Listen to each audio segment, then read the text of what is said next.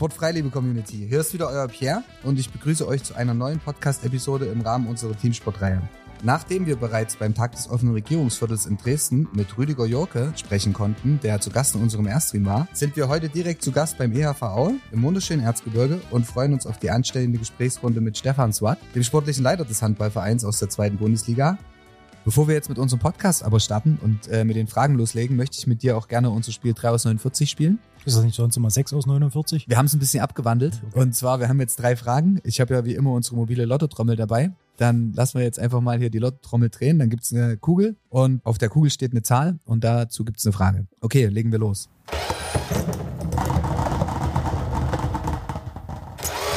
Die erste Kugel ist die Kugel mit der Nummer 7. Und zwar, welche Superkraft hättest du gerne?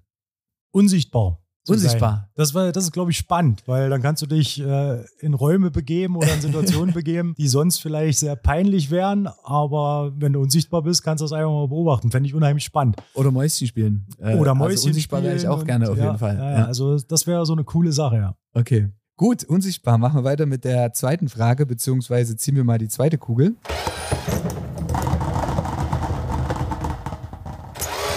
Und zwar ist es die äh, Nummer 25. Wie sieht für dich der perfekte Teamausflug aus? Oh, da muss ich kurz überlegen. Es gibt viele schöne Teamausflüge, aber ich glaube, so ein Ausflug nach Malle, nach erfolgreicher Saison und allen erreichten Zielen, das ist unschlagbar und unvergessen. Und alle meine Spieler, die, die das jetzt vielleicht hören, die werden äh, das bestätigen und schmunzeln, weil es gibt legendäre Szenen auf Mallorca, aber was auf Mallorca passiert, bleibt auf Mallorca. Und wie gesagt, es ist immer, immer sehr, sehr gut und schön. Okay, klingt auf jeden Fall nach einem witzigen Teamausflug. Letzte Frage in unserem 3 aus 49 Spiel.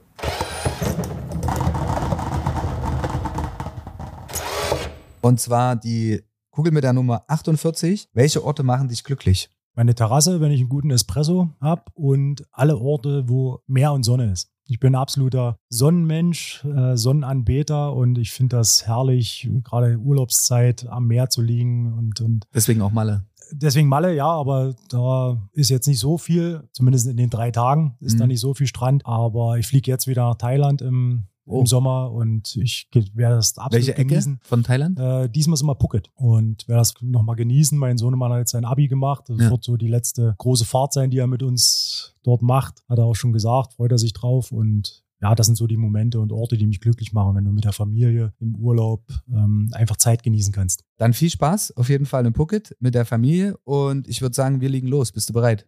Ja, Glück auf und sportfrei erstmal. Ähm, ja, mir geht soweit gut und die letzten Tage und Wochen waren ja auch äh, sehr intensiv und von Feiern geprägt. Also von da ein bisschen kaputt, aber glücklich kaputt. Dazu kommen wir später zum Thema Feiern. Mhm. Ähm, ihr hattet ja auch definitiv was zu feiern. Hat dir Rüdiger eigentlich von unserem kurzen Popcorn-Plausch im Erststream berichtet? Ich weiß, dass er da war und ich weiß oder ich kann mir denken, in welche Richtung es gegangen ist. Immer recht lustig, äh, wenn er dann loslegt und äh, seine Episoden erzählt. Und da ich kenne ihn ja schon lange und von daher kenne ich auch seine Art und Weise und es ist immer, immer immer lustig und witzig. Definitiv kann ich nur bestätigen. Rüdiger, falls du zuhörst, äh, die Popcorn-Tüte war leer. Du schuldest uns auf jeden Fall noch eine Ladung Popcorn. Ja, ja kleine, Nasch, kleine Naschkatze ist es auf jeden Fall. Kleine ja. Naschkatze, auf jeden Fall gut beschrieben. Okay, aber hey, um dich kurz unsere Community vorzustellen. Du bist ehemaliger Spieler und jetzt Trainer beim EHV, richtig?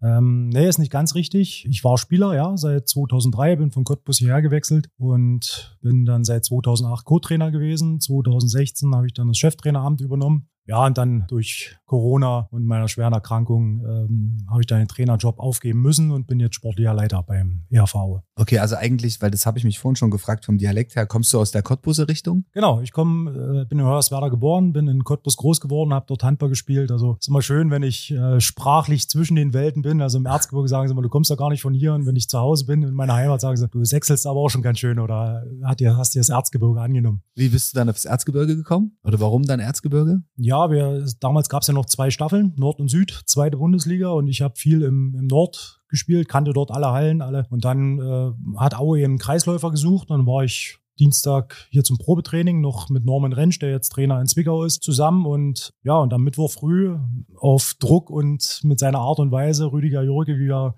Leute einwickeln kann, habe ich dann einen Vertrag in Aue unterschrieben. Und es war eigentlich geplant ähm, zwei Jahre Aue, weil ich hatte eigentlich auch mal vor, ins Ausland zu gehen, hatte sogar schon Probetraining in Spanien vereinbart, aber mhm. habe dann gesagt, okay, dann mache ich die zwei Jahre Aue, lerne mal den Süden kennen, die zweite Handball-Bundesliga Süd. War sehr schön und ja, aus den ursprünglich geplanten zwei Jahren sind jetzt schon 20 Jahre geworden, wie das Leben manchmal so spielt. Ne? Okay, welche Zeit hat dich mehr geprägt, Spieler oder Trainer? Oder kann man das überhaupt so sagen? Hm, ich glaube, du nimmst von allem was mit. Also ja. ähm, Spieler, klar, da befasst du dich nicht so viel mit dem Drumherum, was alles da für notwendig ist. Spielvorbereitung, Nachbereitung, Trainingsvorbereitung. Kommst zum Training, hörst dir an, was du machen sollst, führst das aus, machst vielleicht zusätzlich noch deine Krafteinheiten und alles, aber dann bereitest du dich fürs Spiel nur für dich selber vor. Als Trainer hast du natürlich viel, viel umfangreichere Aufgaben, musst, ich sage jetzt mal, 20 Charaktere managen, du musst äh, Training vorbereiten, Spielvorbereitung, Sichtung. Also das ist dann schon sehr, sehr umfangreich. Findest du, du hast als Trainer mehr Verantwortung? Wenn du sagst so, das ist umfangreicher, beziehungsweise du hast ja auch die Kadervorbereitung und so weiter und so fort, im Gegensatz zum Spielerdasein? Ja, also du hast, klar, du bist verantwortlich für das, was da auf dem Spielfeld passiert. So, mhm. Und als Spieler bist du ein Stück weit für dich selbst verantwortlich, für deine Gesundheit, für deine Fitness und klar, bist auch äh, sicherlich für die Leistung der Mannschaft verantwortlich. Aber als Trainer musst du alles managen. Musst du alles im Blick haben. Da musst du für den Linksaußen mitdenken, für den Kreisläufer mitdenken, musst äh, die Wechsel gut im Blick haben, musst die Taktik vom Gegner im Griff haben. Also sehr, sehr spannende Aufgabe als Trainer. Kann ich mhm. nur jedem empfehlen, wer das mal machen will, äh, sollte sich qualifizieren dafür und loslegen. Ja, ich komme jetzt gerade nur, weil du, während du so erzählst, habe ich mir so überlegt, so, es ist ja oftmals so, dass bei, vielleicht auch, weiß nicht, ob es im Handball auch so ist, aber in anderen Sportarten oftmals der Trainer angegriffen wird oder er gefeuert wird, wenn irgendwie eine sportliche Leistung nicht stimmt, wo ich sage, so, ist es denn eigentlich immer der richtige Weg? Weil ich meine, im Endeffekt, klar, du hast die Spieler auf dem Platz und du hast den Trainer, der irgendwie das ringsherum zusammenhält, aber wie siehst du das? Ja, das ist der einfachste Weg, weil du kannst äh, nur ganz schwer in der Saison eine komplette Mannschaft austauschen oder vier, fünf Spieler, die vielleicht gerade die Leistung nicht bringen, austauschen. Von daher ist es dann immer das einfachste und leichteste zu sagen, okay, wir probieren es mal mit äh, Input von draußen und äh, neuen Trainer und versuchen dort neue Reize zu, zu setzen. Aber ob das immer der richtige Weg ist, ähm, ja gut, das weißt du mal hinterher. Mal mhm. funktioniert's, häufig funktioniert's nicht. Ja, ich denke eher zweiteres. Ja. Also von daher, ähm, ja. Aber gerade wenn du jetzt sagst, so diese, diese Verantwortung, das Team zu bilden, wie hat sich denn euer Verein in den letzten Jahren entwickelt?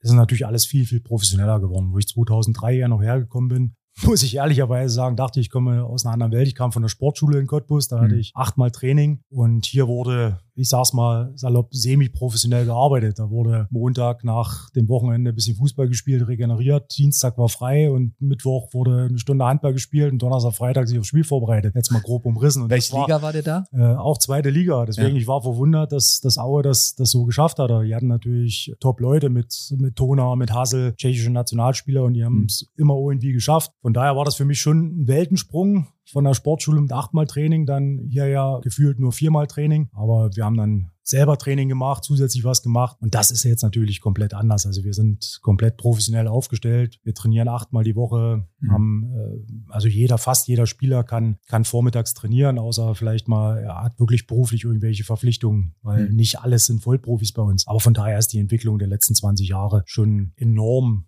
oder hat enorm an Fahrt aufgenommen. Und ich meine, wir haben jetzt auch, Rüdiger Jorge hat das als Handballpapst hier vier Jahre lang alleine gemacht und jetzt hat er eben mit mir als Sportlienleiter schon dort äh, Unterstützung in der Geschäftsstelle und ich versuche ihm da viele Sachen abzunehmen. Und ihr seid dann, du sagtest 2003 zweite Liga, ihr seid dann irgendwie irgendwann runter in die dritte? Wir sind 2010 mal, ja, nicht abgestiegen, wir haben uns nicht qualifiziert für diese eingleisige zweite Liga, weil mhm. 2010 wurde es zusammengelegt in eine einheitliche oder eine zweite Bundesliga. Und da musstest du Zehnter werden. So, mhm. und wir sind Elfter geworden, haben uns da nicht qualifiziert und sind damals dann auch sofort wieder aus der dritten Liga aufgestiegen. Ja, und deswegen waren wir froh, dass es jetzt dann auch wieder so geklappt hat. Dann zum Thema Aufstieg, dann Glückwunsch erstmal noch, ihr seid Meister geworden, richtig? Ja, richtig. Ähm, wir sind Meister Staffel Ost geworden, haben dann uns demzufolge für die Aufstiegsrunde qualifiziert und sind dort auch Meister geworden, sind also ungeschlagen wieder in die zweite Liga aufgestiegen. Und von daher hatte ich ja schon angedeutet, waren die, die letzten Wochen schon sehr von Feierlichkeiten geprägt und äh, mit drei Tagen Malle auch sehr intensiven oh, Feierlichkeiten.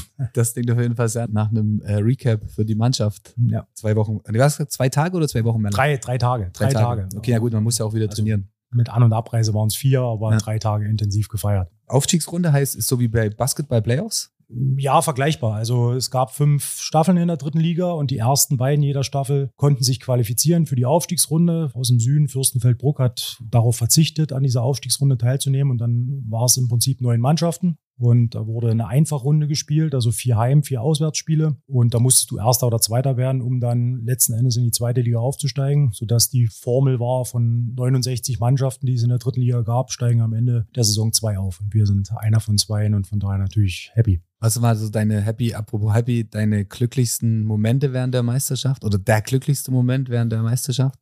Ja, das ist unbestritten äh, nach dem Spiel Hildesheim, wo, wo die Handys hier geglüht haben, wo mhm. ich den Live-Ticker ständig aktualisiert habe, weil es musste eben passieren, dass von den drei Mannschaften hinter uns zwei Punkte lassen. So ah, okay. und Deswegen war die kleine Chance da, dass wir an dem Spieltag schon aufsteigen können und dass das dann so gekommen ist. Also Emstetten hat unentschieden gespielt und hab's jetzt gleich vergessen, wer, wer die zweite Mannschaft war. Die haben dann dort verloren.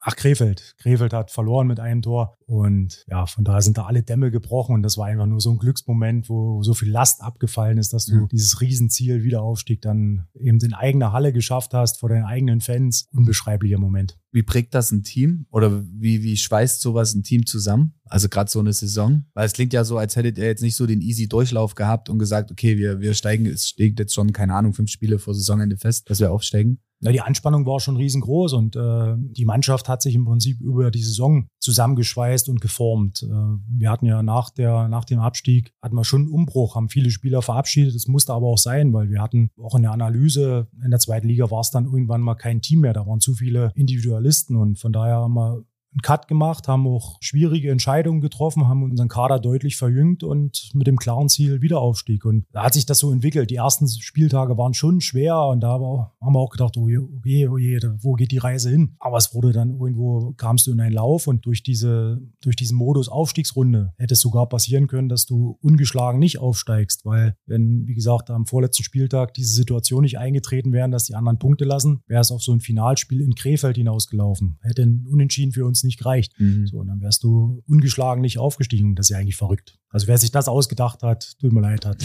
keine Ahnung vom, vom Sport. Eure Spieler sind die eher regional? Weil du sagst, ihr habt einen Umbruch gemacht oder wie war das 2003 auch viele tschechische Nationalspieler und so weiter und so fort gehabt? Ja, und also jetzt, wir, also wie ist jetzt grundsätzlich euer wir, Team vielleicht für die, die euch nicht kennen, die jetzt hören, mal aufgestellt? Wir sind Multikulti. Also wir ja. haben jetzt, glaube ich, im, im Laufe der Jahre 18 Nationen mhm. bei uns schon begrüßen dürfen. Und aktuell haben wir Tschechen, Rumänen, Isländer. Also wir sind da sehr international aufgestellt. Wir hatten schon Japaner, Shinosuke Uematsu und zu dem wir immer noch gute Kontakte haben. Und äh, das war zum Beispiel auch so ein Highlight, wo wir dann nach Japan zum Trainingslager durften. Wir waren zehn mhm. Tage in Japan zum Turnier eingeladen, zum Trainingslager in Higashine. Und das sind alles so unvergessliche Momente, die man dann mit dem Handball auch erlebt.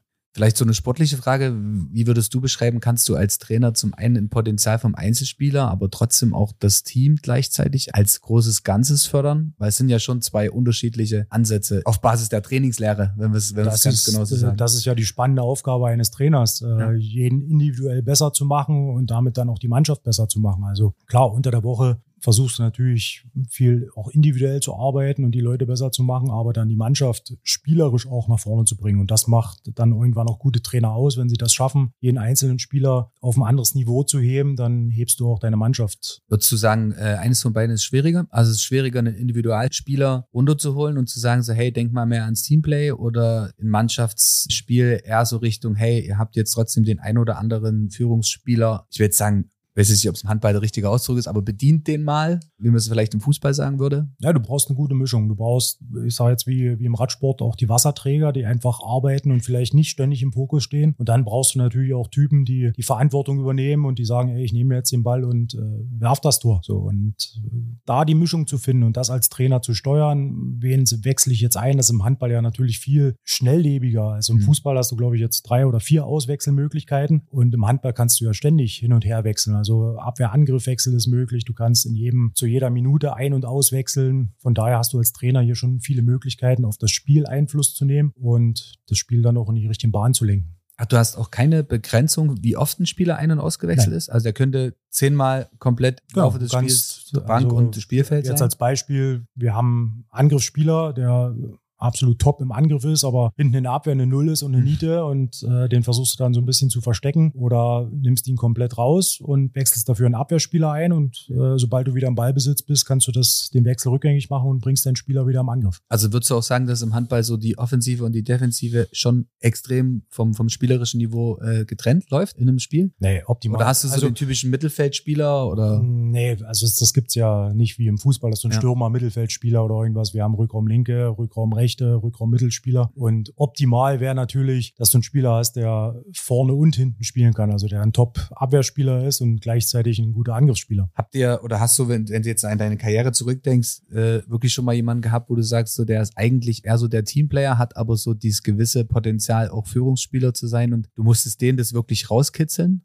Ja, da gab es so einige. Also Spieler entwickeln sich ja auch. Ich nehme mal jetzt das Beispiel Kevin Roch, der uns jetzt verlassen hat, der seine Karriere ausklingen lässt in, in der vierten Liga. Seine Karriere habe ich wirklich von Anfang an begleitet. Er kam, glaube ich, 2008 das erste Mal zu uns hoch. Da war ich Co-Trainer und jetzt habe ich ihn als Kapitän verabschiedet. Mhm. Von daher, er war am Anfang ja, der kleine Junge, der versucht hat, dort Fuß zu fassen in der ersten Männermannschaft. Dann war er der absolute Teamplayer und zum jetzt, die letzte Saison, muss ich sagen, war er absoluter Führungsspieler. Okay, bleiben wir beim Thema Teamspiel oder Taktik. Gibt es für dich eine Erfolgsstrategie, wo du sagst, okay, daran halte ich fest? Also du musst jetzt nicht zu tief aus deinem Nähkästchen plaudern, aber ähm, würdest du sagen, so die Taktik vor Team, also klar, es ist jetzt schwierig, viele da draußen werden jetzt vielleicht sagen, ja gut, aber Teamspiel ist ja auch eine Taktik, aber. Ja gut, also wo ich, wo ich noch Trainer war, äh, jeder hat natürlich so seine, seine Vorstellung, wie er seine Mannschaft spielen lassen will. Will er eher wirklich Abwehr bolzen und dann vielleicht die leichten Tore zu machen oder setzt er mehr auf Angriffstaktiken und viel variabel, setzt er mehr auf eins gegen eins. Also da gibt es schon viele, viele Möglichkeiten, die du als Trainer hast.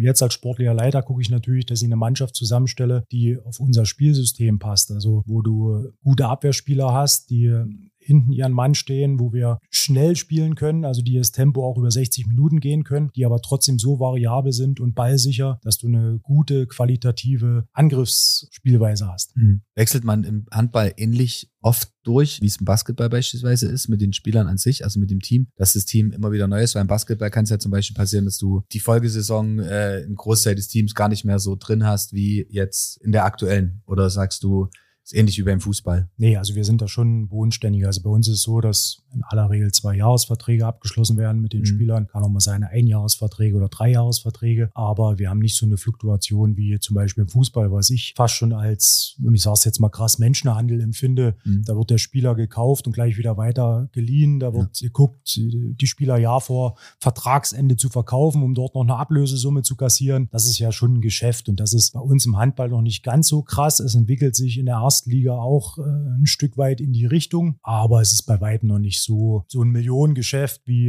wie im Fußball. Also wir, bei uns ist das alles bodenständig. Die Spieler verdienen Geld, dass sie damit, damit leben können. Und sobald sie ihr Handball beenden, ja, dann müssen sie arbeiten. Und ja. in aller Regel ist es auch so, dass, dass die Spieler nebenbei studieren oder, oder eine Lehre machen. Und von daher bleiben sie schon auch länger im Verein. Ich meine, Kevin Roch war, hat jetzt, glaube ich, ja, seit 2008 bis 2023 sind 15 Jahre in ein und demselben Verein gespielt. Das ist, okay. Das ist schon beeindruckend ja. und äh, sicherlich auch nicht die Regel, aber das gibt es im Handball Gott sei Dank noch sehr häufig. Langfristigkeit, ähm, welche Ziele habt ihr euch gesetzt für die nächsten Jahre?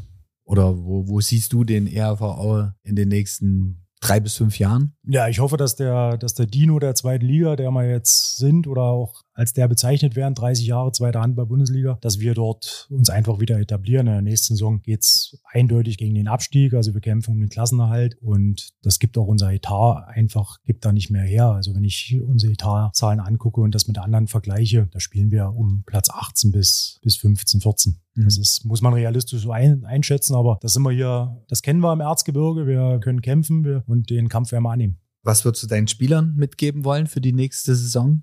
Arschbacken zusammen durch und äh, jedes, kurz und knapp. Genau und jedes jedes Spiel Vollgas geben. Also wir wir werden nur als Team bestehen können. Ja. So und das hat uns auch in der letzten Saison stark gemacht, dass wir als Team einfach auf dem Platz standen und das muss uns nächste Saison wieder stark machen, dass wir einfach die anderen haben sicherlich qualitativ bessere Spieler, aber wir müssen einfach das qualitativ bessere Team sein. Habt ihr euer Team schon komplett?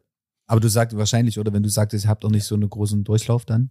Das Gerüst steht. Mit fast allen Spielern gehen wir jetzt, die den Aufstieg realisiert haben, gehen wir auch in die zweite Liga, weil wir denen das einfach zutrauen und das haben sie sich auch verdient. Die, die uns verlassen haben, wie Kevin Roch oder Nico Schneider, wünschen wir natürlich viel Erfolg in ihren Verein. Wir sind noch auf der Suche nach einem abwehrstarken Spieler auf, auf Rückraum links, aber ja, das ist so ein bisschen die Nadel im Heuhaufen, weil wir haben nun mal nicht die finanziellen Mittel, um einfach zu sagen, wir holen uns jetzt jemanden aus der ersten Liga, sondern wir müssen jemanden finden, der talentiert ist, der diese zweite Liga will und sich dort auch erstmal einbringen möchte, weil wir können nicht die Mega-Gehälter bezahlen. Wie läuft denn so ein Scouting bei euch dann generell ab? Wenn du sagst, okay, ihr guckt jetzt nicht in obere Ligen und sagt so, hier, pass auf, den und den und den Angebot und hast du Lust oder nicht? Also Scouting geht ja, geht ja im Prinzip ja die gesamte Saison oder die Jahre davor. Du beobachtest Spieler, wie sie sich entwickeln in der dritten Liga, guckst und dann hast du natürlich auch viele Spielerberater, die dich anschreiben, braucht ihr noch was? Dann schickst du hin, ja, wir suchen den und den und dann ist dein Postfach sofort voll mhm. und äh, das sind alles Weltmeister und Superstars und passen super zu dem Verein. Da muss man schon sehr selektieren und viele Videos anschauen und unser Netzwerk und das ist das Gute. Ich habe ja gesagt, 18, 18 Nationen hatten wir über die Jahre und zu unseren ehemaligen Spielern haben wir immer noch sehr, sehr guten Kontakt. Zum Beispiel haben wir Mikkel Löpp den Hinweis bekommen von Jana Meggi aus Estland und mit denen telefonieren wir dann immer. Fragen, gibt es bei dir in Rumänien, gibt es in Estland oder in Japan oder in Island irgendwelche Spieler, die uns weiterhelfen können. So, und äh, so nutzt du dein Netzwerk, um einfach die Nadel im Heuhaufen zu finden der Bereich Nachwuchsförderung, wo seid ihr da aufgestellt? Oder sucht ihr auch, wenn jetzt, nur mal als Beispiel, wir haben jetzt in der Community Leute, die das hören und sagen so, hey, mein Kind will Handball spielen. Habt ihr direkt den Zugang? Können die sich bei euch melden? Also fangt ihr schon auch so tief an und, Auf jeden Fall. nimmt die also Spieler mit? Spieler wir haben dort mit der SG Nickelhütte Aue haben wir eine Nachwuchsspielgemeinschaft und das geht ab.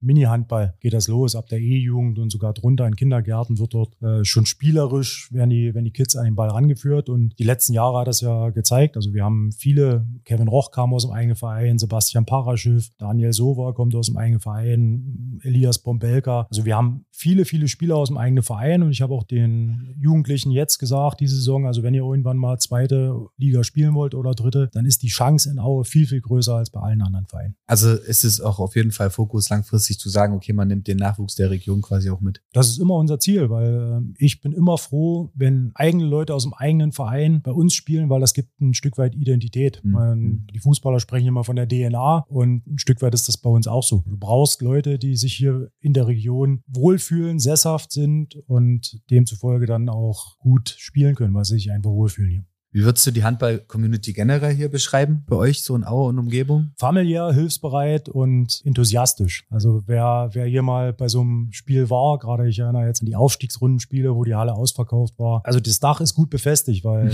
also bei der Lautstärke hätte es eigentlich wegfliegen müssen. Ich glaube, Rüdiger hat eine ähnliche Frage, als er zu Gast war und da ging es eigentlich irgendwie in die gleiche Richtung und er meinte so, oder wir hatten so diese Metapher zum Thema, ja gut, man gibt die Bratwurst doch gerne mal über den Gartenzaun. So generell, wie die halt wie ja. die Region dann hier zusammenhält. Richtig, genau so ist es. Also alleine Spielvorbereitung, ich meine, da sind ja tausend Handgriffe zu tun und äh, da haben wir so viele Helfer. Rüdigers Mutter Christa, die dort viel macht, unsere, unsere Physiotherapeuten, Ina Pausch, Matthias Pausch, die dort mit vorbereiten. Also hier packt jeder mit an, anders wäre dieses Projekt Profi-Handball im Erzgebirge auch gar nicht zu stemmen. Was ist eigentlich im, im Handball? Hast du drei Profiligen? Ja, erste und zweite Bundesliga sind hoch professionalisiert und in der dritten Liga, da hast du in der Spitze Mannschaften, die unter Profibedingungen arbeiten, aber dann hast du auch viele, ich sage jetzt mal, das soll nicht despektierlich klingen, Feierabendtruppen, die mhm. im Prinzip nach ihrer normalen Arbeit äh, drei oder viermal die Woche trainieren und dann in der dritten Liga antreten. Mhm. Aber damit hast du null Chance aufzusteigen. Also du musst in der dritten Liga, so wie wir es jetzt gemacht haben, unter professionellen Bedingungen arbeiten, um überhaupt eine Chance zu haben, dort die zweite Liga anzugreifen. Also hast du auch nicht, äh, wie beispielsweise im Fußball, so viele Bezirks-, Kreis-, Landesligen so nach unten dann weggehend. Es wird wahrscheinlich ligamäßig von der Struktur her enger sein, oder im Handball? Es ist sicherlich ein Stück weit enger. Unser Junior-Team spielt in der Sachsenliga, was die fünfte Liga ist. Dann gibt's die MAV-Liga, was die vierte Liga ist. Da gibt's also wie eine Art Oberliga und dann kommen schon die, die Regionalligen, die dritten Ligen. Mhm. So, und da war es letztes Jahr, waren es fünf dritte Ligen. Das ist jetzt wieder auf Vor-Corona-Niveau angepasst worden und da hast du vier dritte Ligen und dann gibt es die beiden eingleisigen Bundesligen. Was mir gerade einfällt, ich meine, Champions League-Niveau ist ja in Deutschland auch nicht so schlecht, oder? Habe ich äh, gestern erst gelesen. Absolut. Äh, ich habe Bennett Wiegert auch danach sofort gratuliert Wahnsinn. Also ja. einfach Wahnsinn, was, was der SCM dort am Wochenende abgerissen hat mit Halbfinale, Verlängerung, sieben Meter werfen mhm. und dann das Finale gegen Kielce, gegen deutschen Nationaltorhüter Andi Wolf in der Verlängerung mit einem Tor gewonnen. Also schade, dass ich nicht dabei sein konnte, weil wir mussten ein bisschen Geld verdienen und hatten auch viel Spaß auf dem Salzmarkt in Lösen. Jetzt ja. haben mit Rüdiger dort Bier ausgeschenkt. Das war auch sehr, sehr lustig. Aber wir haben das natürlich immer verfolgt auf dem Handy und ja, unheimlich klasse, dass auch ein ostdeutscher Verein und ein deutscher Verein generell die Champions League dann mal wieder gewinnen konnte. Schade, dass das medial halt gar nicht irgendwie aufgegriffen wird. Ich habe es halt nur gesehen, weil ich bei Kretsche auf dem LinkedIn-Post gesehen habe, dass das der Fall ist. Also ich muss sagen, und ich bin jemand, der durch die oder durch dem Tagesgeschäft eine Agentur eigentlich immer online ist und sonst eigentlich so alles so ein bisschen mit reingeschwemmt kriegt. Aber im Sport merke ich immer ganz oft, und das ist schade, dass es so die, den König Fußball gibt so und alles andere, was drunter ist, ob das Handball, ob das Basketball ist, obwohl internationale Erfolge irgendwie reinkommen. Leider schwimmt es immer unterm Radar. Wie siehst du das? Ja, das ist so ein bisschen das Schlimme, hört sich immer so krass an, aber das ist nicht optimal geregelt. Alles, der Fußball, der wird gefühlt auch in den öffentlich-rechtlichen bis zur Kreisliga übertragen, Zusammenschnitte ja. und alle anderen Sportarten finden kaum statt. So, und das hat der Handball vielleicht auch ein bisschen oder hat das bisher schlecht gemacht. Da sind wir aber jetzt auf einem guten Weg mit dem neuen Streaming-Anbieter Dein, mhm. wo eben von der ersten, zweiten Liga Handball bis zur Champions League alles übertragen wird. Mhm. So, und das Dein hat sich auf die Farben geschrieben, der Sportsender zu sein neben dem Fußball. Ja, die geben ja als generell Gas auch mit anderen die geben richtig Gas so. und äh, ich sehe dort schon eine große Chance drin, auch für die anderen Sportarten, Volleyball, Basketball, alles, selbst Tischtennis wird mhm. dort, glaube ich, übertragen. Und von daher müssen wir die Chance einfach nutzen als Sportart Handball und uns dort medial einfach besser präsentieren. Weil ich gebe zu, die wenigsten werden wahrscheinlich gewusst haben, dass am Wochenende Champions League Finale in Köln in der Langzess Arena ist und dass dort eine deutsche Mannschaft mit ja. vertreten ist. Und das ist dann einfach schlecht gemacht. Ja, ganz klar. Deswegen ja, also findest du auch, dass, oder würdest du sagen, dass sich beispielsweise Handball eben genau aus dem Grund äh, sportliche Leistung sowie Emotionen eigentlich gar nicht dahinter oder hinter irgendeinem anderen Sport verstecken muss? Weil es trotzdem, wenn du als Fan dort bist, die gleiche Emotion. Ich war zum Beispiel äh, am Ende von Covid war ich in Magdeburg bei einem Spiel und äh, ich gehe da in die Halle rein und denk so, uff, 1500 Leute, es durften nicht mehr rein, mhm. logischerweise. Und das war, das Spiel ging los und ich habe Gänsehaut bekommen. Ja. Also es war halt wirklich auch eine Stimmung, wo du sagst, hey, warum greift man sowas medial nicht, oder gut, dort wahrscheinlich schon, aber warum greift man sowas großflächig medial nicht auf? Ich kann es ja nicht beantworten. Also ich finde es zum Beispiel auch schwach, dass so die öffentlich-rechtlichen Sender wie MDR zum Beispiel, die unser Regionalpartner sind, mhm. so wenig über Handball berichten. Mhm. So, und sich immer nur auf Fußball stürzen. Fußball, wie gesagt, König Fußball, ich will das gar nicht schlecht reden. Die nee, sind nee, einfach Sportart ja, ja. Nummer eins und ja. ich bin selber auch jemand, der, der durchaus Fußball beobachtet und verfolgt. Zwar nicht selten 90 Minuten Fußball mir ein Spiel anschaue, weil, bin ich ehrlich, ist mir einfach zu langweilig, da passiert zu wenig, mhm. da bin ich ganz Handballer, mhm. weil im Handball kriegst du 60 Minuten Power geboten, da passiert immer was. Und die Stimmung in den Hallen, ich meine 2000 Zuschauer hier in der Halle, das macht mehr Krawall als 20.000 im Stadion. Ich vergleiche so Handball immer mit Basketball bei, von der Dynamik her. Also wie du schon sagst, Fußball sitzt, kannst du halt auch mal 90 Minuten davor sitzen und hast halt 0-0. Oder ein langweiliges 1-0 oder mhm. selbst ein 2-0 ja. muss nicht unbedingt genau. spannend sein. Und beim Handball und Basketball geht's halt einfach links, und rechts. Her. Da passiert ja. immer was. Genau, also, da, da guckst du mal eine Minute nicht hin und hast drei entscheidende Szenen verpasst. So, genau. Das ist beim Fußball ein Stück weit nicht so. Es gibt auch sehr interessante 0-0-Spiele, aber ja, selten. nicht äh, selten. Ja, selten. Ja. So. Und also wir können zum Beispiel im Handball nicht sagen, die Null hinten muss stehen und vorne hilft der liebe Gott. Das passiert bei uns nicht. Also da fallen immer Tore. Und das macht ja eigentlich einen Sportart aus, dass ständig was passiert, dass immer Action ist. Und viele sagen, Handball ist hart und ruppig oder mhm. unfair. Also unfair, das streite ich absolut ab. Hart ja. Und aber das ist Eishockey auch. Das ist Eishockey auch, aber die Jungs stehen auf, klatschen sich ab und dann geht's weiter. Ja, das gehört nun mal zu unserer Sportart dazu und das macht es einfach ja, unheimlich spannend und attraktiv. Was war dein höchster Sieg, den du als Spieler oder, oder Trainer erlebt hast? Weil ich fand es immer so witzig, als ich noch als Kind Fußball gespielt habe, kam immer so die ersten Kreisklasse-Spiele, äh, wenn du mal richtig einen auf die Jacke gekriegt hast, so ja, es war ja wie im Handball. Ja, so, ja also typische, der, typische in der, in der Jugend gibt's da schon noch äh, so Spiele 52, 11 oder okay. sowas. Ähm, aber das macht ja, das macht's ja nicht aus, so solche Unterschiede. Und das gibt's im Männerbereich dann nicht mehr solch krasse Ergebnisse. Was mein höchster Sieg ist, kann ich jetzt gar nicht sagen, aber es gab viele schöne Siege. Apropos schön, was war denn so dein glücklichster Moment außerhalb des sportlichen Erfolges für dich? Ja, gut, der ist noch gar nicht so lange her. Der schönste Moment war, wo ich aus dem Koma erwacht bin und meine Familie wieder gesehen habe. Mhm. So, das sind so Momente, wo man dann echt das Leben schätzen lernt und äh, neben, neben dem Sportlichen waren das so die glücklichsten und emotionalsten Momente. Du hast es im Intro schon angesprochen, du warst äh, an Covid erkrankt, oder? Ja, leider. Also mich hat's ähm, gerade Anfang der Pandemie, wo es noch keine Impfung gab und gar nichts, hat's mich dort total aus der Bahn geworfen mit mhm. äh, zwölf Tagen Koma und fast okay. 50 Tagen Intensivstation und äh, etlichen Monaten Reha. Aber ich habe mich zurückgekämpft und wie gesagt, man lernt das Leben anders schätzen und das sind eigentlich die glücklichen Momente im Leben. Hey, dafür äh, wünsche ich dir auf jeden Fall alles Gute. Und ähm, auch ähm, ja, Daumen hoch, dass das alles so im Nachgang geklappt hat. Vielleicht noch abschließend die Frage, das stellen wir so jeden unserer Gäste, äh, was würdest du mit einer Million Euro machen? es ist witzig, dass jeder immer trotzdem überlegt. Also es gab noch ja. keinen, der sofort irgendwie gesagt hat, zack, ich habe da sofort die Idee. Nee, habe ich, hab ich wirklich nicht sofort die Idee. Also ich würde mich, glaube ich, erstmal tierisch freuen. Klar, wer würde ja. sich da nicht freuen? Ich spiele auch schon lange Lotto. Ja. Äh, wir haben da irgendwann im Urlaub mal als Familie angefangen. Jeder durfte eine Tippreihe ausfüllen und jetzt läuft das irgendwie als... Also klassisch als 6 aus 49? 6 aus 49 und jetzt läuft das so als Dauerspiel. Mhm. Aber mehr als ein Dreier ist bisher noch nicht rausgekommen. Aber mhm. gut, dafür haben wir Glück in anderen Lebensbereichen. Mit einer Million Euro. Also ich würde, glaube ich, erstmal meiner Familie, also auch meine Eltern und, und meiner Schwester ein bisschen was geben, weil ich finde es einfach wichtig, wenn man eine Familie hat, die da einem hinter ihm steht und auch in schweren Zeiten zueinander gestanden hat, dort was zurückzugeben. Aber Geld ist nicht alles. Ich würde wahrscheinlich mein Häuschen weiter sanieren, was ich mhm. hier gekauft und schön Pool. Ja, zum Beispiel. Wobei wir haben in der, in der Falter ein schönes Freibad, ein ja. kleines Dorf und das ist herrlich saniert und da laufe ich, habe ich 400 Meter hin. Also okay, das würde ich mir sogar noch mal überlegen. Dann wird es ein großer Grill. Aber ich habe die Vermutung, meine Frau würde eine Million schon besser anlegen können als ich. Besser verschoppen oder besser anlegen? Ähm, ja, das sage ich jetzt mal. Ich meine, shoppen ist ja auch Anlage. Ne? Ja, genau. Kommt drauf an, was man shoppt. Ja. Nee, sehr cool. Hey, ähm, Stefan, hat mir super viel Spaß gemacht. Danke. Ähm, viele Grüße auch an Rüdiger, wenn du den, wenn er dir über den Weg läuft. Er soll an das Popcorn denken. Also spätestens, also wir kommen bestimmt mal zum, zum Handball vorbei. Ähm, ich hoffe, Rüdiger hat in seiner Schublade ein süß-salziges Popcornmaß. Und ähm, ja, ansonsten. Also wir, äh, wir sollten dann doch über eine Popcornmaschine am Spieltag nachdenken. Und ja. dann ist er auch wieder glücklich.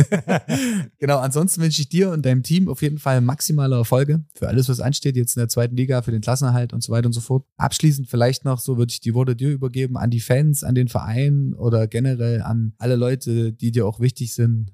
Ja, erstmal riesen Dankeschön an alle, die uns jetzt in letzter Zeit unterstützt haben, die da auch einen riesen Anteil haben daran. Und kommt einfach in die Halle, es macht echt Spaß. Und die zweite Liga, wir werden nicht mehr alle Spiele gewinnen, das ist, glaube ich, ausgeschlossen, aber wir werden dort kämpfen um diesen Klassenerhalt und deswegen unterstützen dort in der Halle. Und ich hoffe, du kommst auch mal in die Halle. Sehr gerne. Ich habe ja gehört, du warst noch nicht ganz so häufig beim nee, Handball. Ich, wie also gesagt, das ich komme aus dem Das ist eine Bildungslücke, da, ja. musst du, da musst du ran, musst du arbeiten und von daher sehr gesagt, gerne. Ab, ab September geht's wieder los. Welche, welche, welche, genau, wollte ich gerade sagen. Kartenverkauf läuft, glaube ich, bei euch seit 15. Dauer, Juni, oder? Dauerkartenverkauf ist gestern losgegangen. Äh, die nächsten Termine sind dann zu unseren Vorbereitungsspielen am 25. und 26.07. Können mhm. auch noch Dauerkarten erworben werden. Ja, und dann geht's eh im September an die Tageskartenverkauf. Welches September ist der erste Spieltag? Also wisst ihr das Zwei, schon? Ja, wissen wir schon. Wir haben am 2. 3. September haben wir ein Auswärtsspiel, das ist der Tag der Sachsen und da mussten wir auch ein Auswärtsspiel bekommen. Da spielen wir gleich in Nordhorn und dann zu Hause eine Woche später gegen Eulen Ludwigshafen. Also das ist ein Hammer-Auftaktprogramm. Aber nochmal, wir gehen das Ganze an und es wird spannend. Ja, und jeder, der Ticket will, wahrscheinlich über eure Website, richtig? Genau, über unsere Website www.ervaue.de. Da gibt es unseren Ticketshop und da wird man gleich weitergeleitet und kann man gleich, oder ihr ruft bei uns an, kauft eine Dauerkarte das ist noch besser. Oder so. Oder Instagram. Ich habe gestern, als ich noch ein bisschen so durchs Internet nach EHV ja. äh, geguckt habe, auch äh, gesehen, dass ihr auf Instagram unterwegs seid. Genau. Über also alle, soziale Medien, Website. Über alle Kanäle, Facebook, Instagram, Website sind wir erreichbar und nehmen gerne Kartenwünsche entgegen. Okay, sehr cool. Hey, wie gesagt, ich komme vorbei und ja. ähm, es hat mich super gefreut. Alles Gute dir auch persönlich und ähm, ja, bis bald, würde ich sagen. Bis bald, Glück auf. Glück auf.